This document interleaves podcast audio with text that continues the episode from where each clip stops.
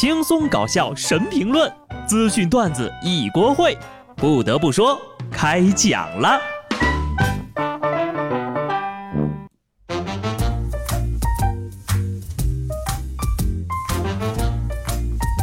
Hello，听众朋友们，大家好，这里是有趣的。不得不说，我是机智的小布。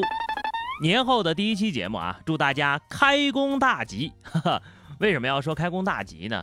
主要是吧，我要跟你们说开工快乐的话，我怕你们揍我。虽然呢，今天是礼拜五，但是大家也不要忘记了，明天还得上班的啊，坚持住了哦，还有三百多天，哈哈，他就要过年了。不得不说，今年呢，很多人都是宅在家里过年的，没怎么出门啊。让我猜一猜，你们在家最多的娱乐活动就是玩手机。今年的春节期间呢，江苏省中西医结合医院门诊部呢，接诊量排名第一的就是骨伤科了。倒不是说都这个摔伤的啊，医生呢就说了啊，患者呢大多都是因为坐姿、睡姿有误，或者就是长期低头玩手机等导致的脊椎错位，才引起呢各处的关节疼痛。医生就提醒了，长期低头玩手机相当于脖子上负重五十斤。大家平时呢要注意多左右扭动一下腰部，放松一下脊柱。听了这条消息啊，我是吓出了一身冷汗。不过呢，幸运的是，我都是躺着玩手机的，哈哈哈。谢谢专家的科普啊，让我知道了我的脖子还很健康，竟然能每天负重五十斤还没有断。我就想挑战一下自我。等下就低头试试玩两个手机。不得不说呀，这个天天干什么都伤身体啊，长期活着甚至可能会导致死亡。唯独写作业就没事儿。那长期写作业不但不会伤害身体，还有可能得到夸奖。所以说呀，最难的还是我们这些打工人，玩手机伤身体，不玩手机呀得罪领导。前两天呢，几名北京房企的营销员工因为没有抢到集团副总裁年三十发出的红包，差点就被辞退了。就在大年三十那天呢，一家房企的集团副总裁在公司的群里，根据群里的人数呢，发了四十五个红包。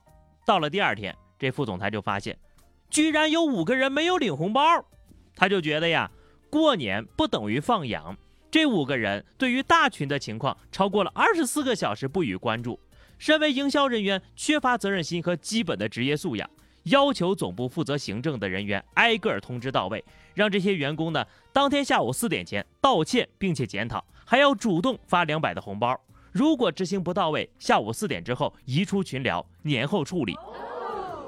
结果还真有人出来道歉了。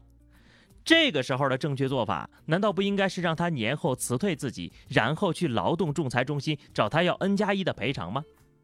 这红包不抢也不行，就不允许人家看到了舍不得抢，把机会留给其他的同事吗？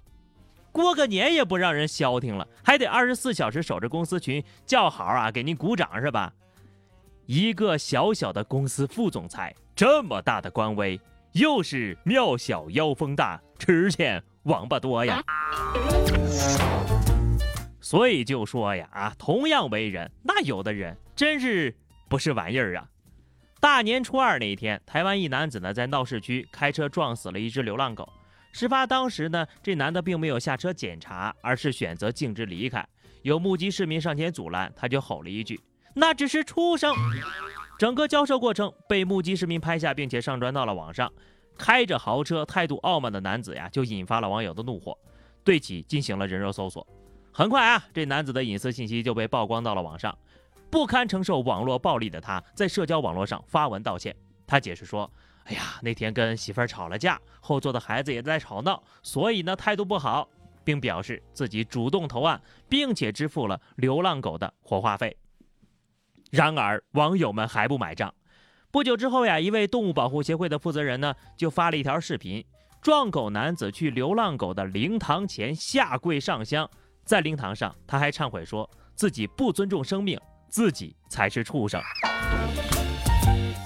不得不说，撞死流浪狗不负责任，确实挺可恶的。但是啊，你给流浪狗设个灵堂，还下跪磕头上香，这大过年的，你们家祠堂里的祖宗可能都没这待遇吧？要是都得按照这个礼数啊，大家以后出门可得小心点了。万一踩死了一只小蚂蚁还拒不道歉，那可是要被拉去磕头的呀！外套上有魔术贴的兄弟们也要注意了啊！有网友在微博上吐槽自己外套上的魔术贴，夹克上有个魔术贴，然后呢被朋友去买内裤，挨得比较近，有条内裤呢就粘在外套上了，走了好几个店才发现，担心路人会以为他是变态，这。白嫖了一条内裤啊！回去穿上，快给大家伙儿看看啊！不过后续呢是令人有点失望的，没有人发现他粘走了一条内裤，也没有人发现他还回去了一条内裤。哎呀，亏我还很期待他回去的时候怎么跟人家店员解释呢？谢谢这位大兄弟的提醒啊！那么我在这儿呢也提醒一下各位，喝多了呀更得注意点。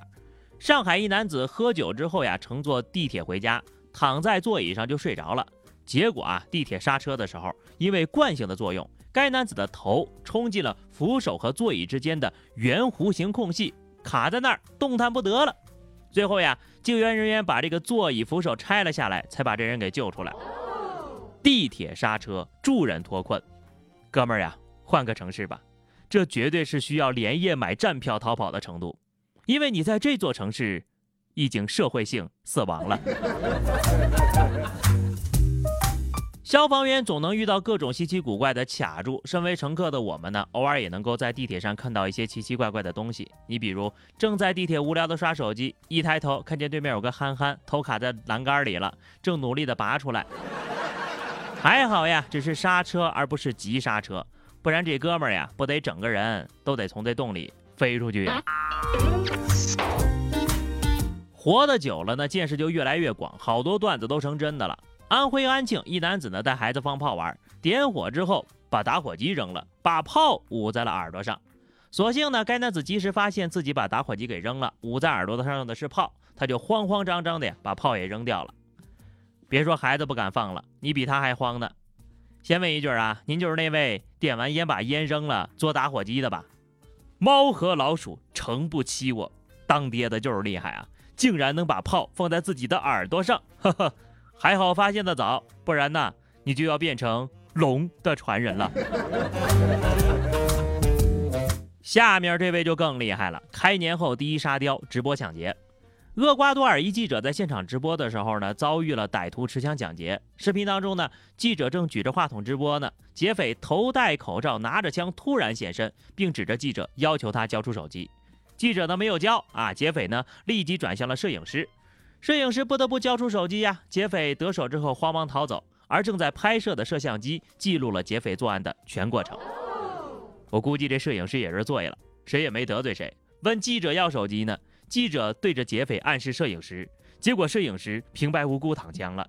劫匪转向了摄影师，抢走了他的手机。哈哈，同事之间果然不存在真正的友谊呀。事后，摄影师看了看自己手里价值不菲的摄影机，又看了看劫匪拿着自己的手机离去的背影，陷入了沉思。那么这个后续啊就很简单了，警察连证据都不用找了，拿着摄像机呀就把人给抓了，人证物证齐活了。哼，我知道。这就叫自爆。好的，朋友们，那么以上就是本期节目的全部内容了。关注微信公众号 DJ 小布或者 QQ 群二零六五三二七九二零六五三二七九，来和小布聊聊人生吧。啊，这个再提醒一遍啊，明天还得上班呢啊。就这样吧，下期节目我们再见，拜拜。